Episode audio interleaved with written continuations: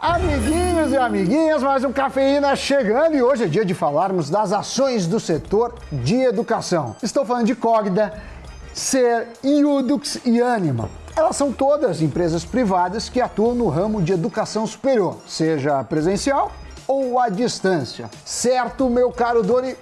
Como anda a vida? Certíssimo, Sammy Boy. E assim como outros tipos de negócios sofreram na pandemia, não foi diferente com essas empresas, né? Já que os alunos ficaram longe das salas de aula devido ao isolamento. A gente viu como o sistema de ensino teve que funcionar do dia para a noite de forma online e como muitas escolas, universidades não tinham um plano de contingência para isso. Uma tecnologia, inclusive, que suportasse tamanha demanda ao vivo.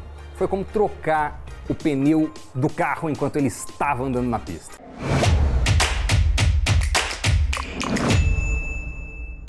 E como estamos falando de empresas que são listadas na bolsa, claro que vimos como seus papéis despencaram de 2020 em diante. Mas como nesse ano a vacinação avançou, foi possível o retorno presencial. Então a pergunta que fica é: como será que estão as expectativas para o setor?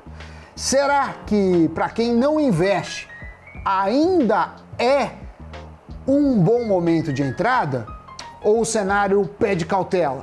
Boas perguntas. Bom, todos os balanços financeiros referentes ao ano completo de 2021 foram divulgados em março. Das quatro companhias, a Anima se destacou com números mais elevados, tanto em receita líquida como em EBITDA ajustado, lucro líquido e geração de caixa operacional. Nesse último caso, o salto ultrapassou 1.800%.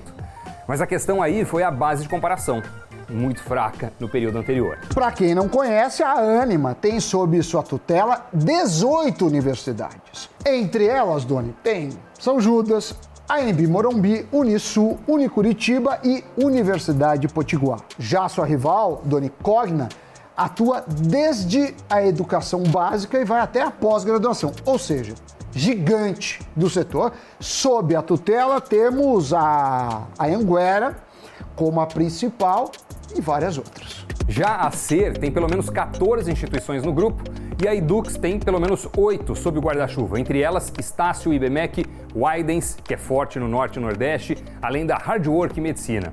Essa última é 100% digital e prepara alunos de medicina para as provas de residência, títulos e revalidação de diplomas.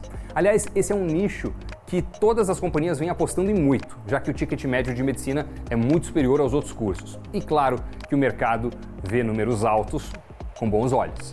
O bem da verdade é que essas companhias vêm focando em cursos mais caros, como de direito ou até medicina, já que acaba alavancando caixa e ajudando a pagar os custos fixos dos prédios, sejam eles alugados ou próprios. Já nos cursos de menor ticket médio, que foi onde teve o maior impacto nas receitas, já que os alunos viram sua renda ficar comprometida, não foram poucos os casos em que os espaços físicos foram entregues por essas instituições. A Croton, que é da Cogna Educação, teve um baita impacto na estrutura física, que aliás é gigante, ao ver minguar o seu número de alunos.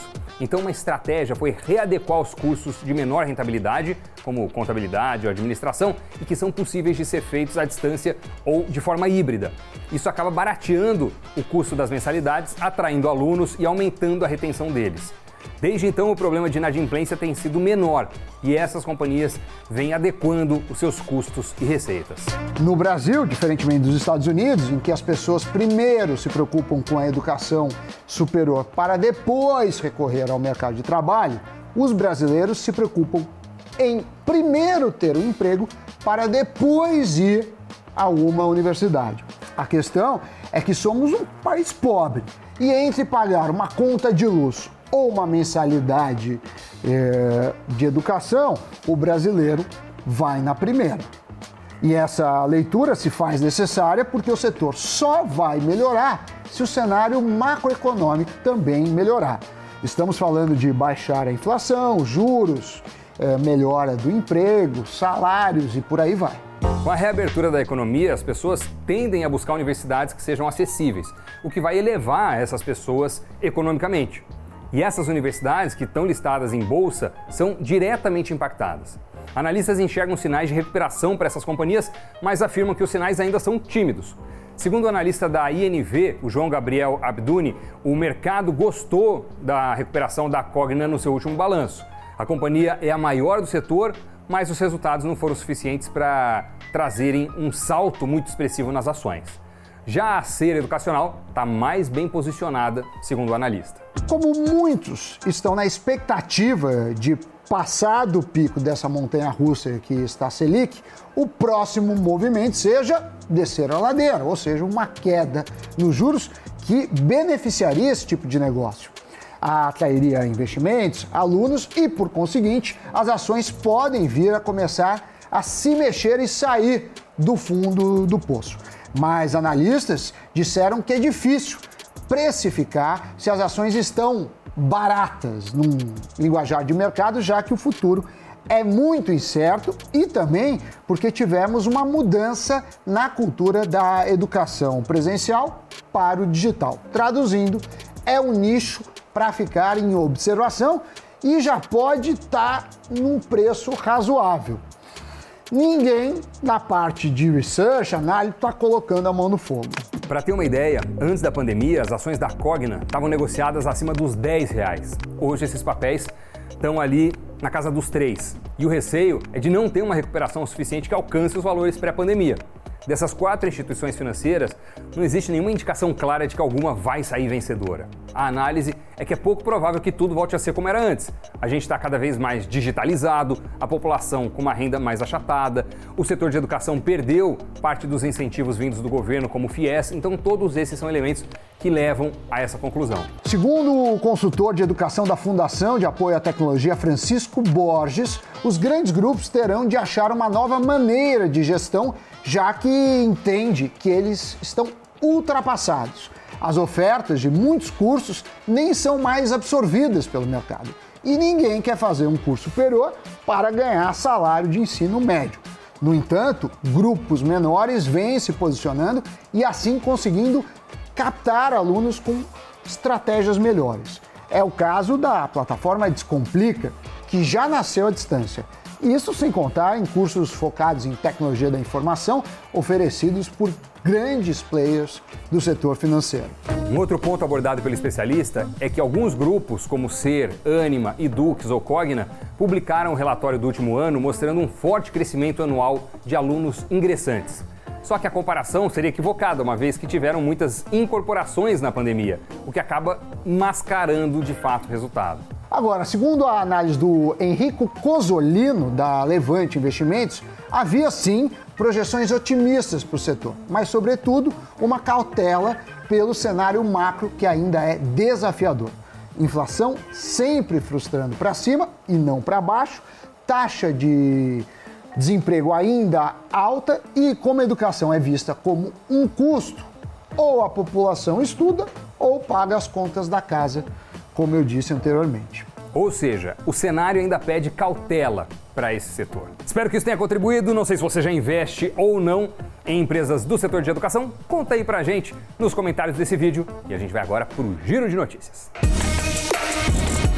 Com 6 milhões de seguidores no Instagram, quase 15 milhões no Facebook e 1,3 milhão no Twitter, sabe quem é a maior influenciadora virtual do mundo? A Lu do Magalu. O levantamento com os influenciadores virtuais mais seguidos de 2022 do site Virtual Humans aponta que a assistente virtual do Magazine Luiza tem mais de 31,2 milhões de fãs nas suas redes, além de publicidades dos produtos vendidos nas lojas, a Lu se posiciona em diferentes assuntos do cotidiano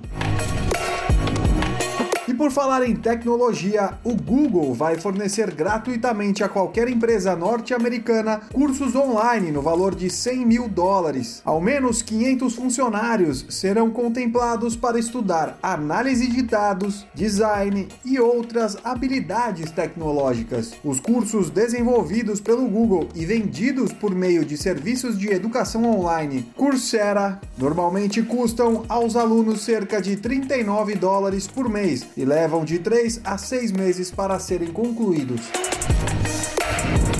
A Amazon vai reembolsar em até 4 mil dólares seus funcionários nos Estados Unidos que tiveram despesas de viagens para tratamentos. A medida inclui abortos e outros procedimentos médicos. A decisão torna a varejista a mais recente empresa a ajudar os funcionários a contornarem as leis estaduais que restringem o acesso ao aborto. Notícias giradas, meu caro Doni.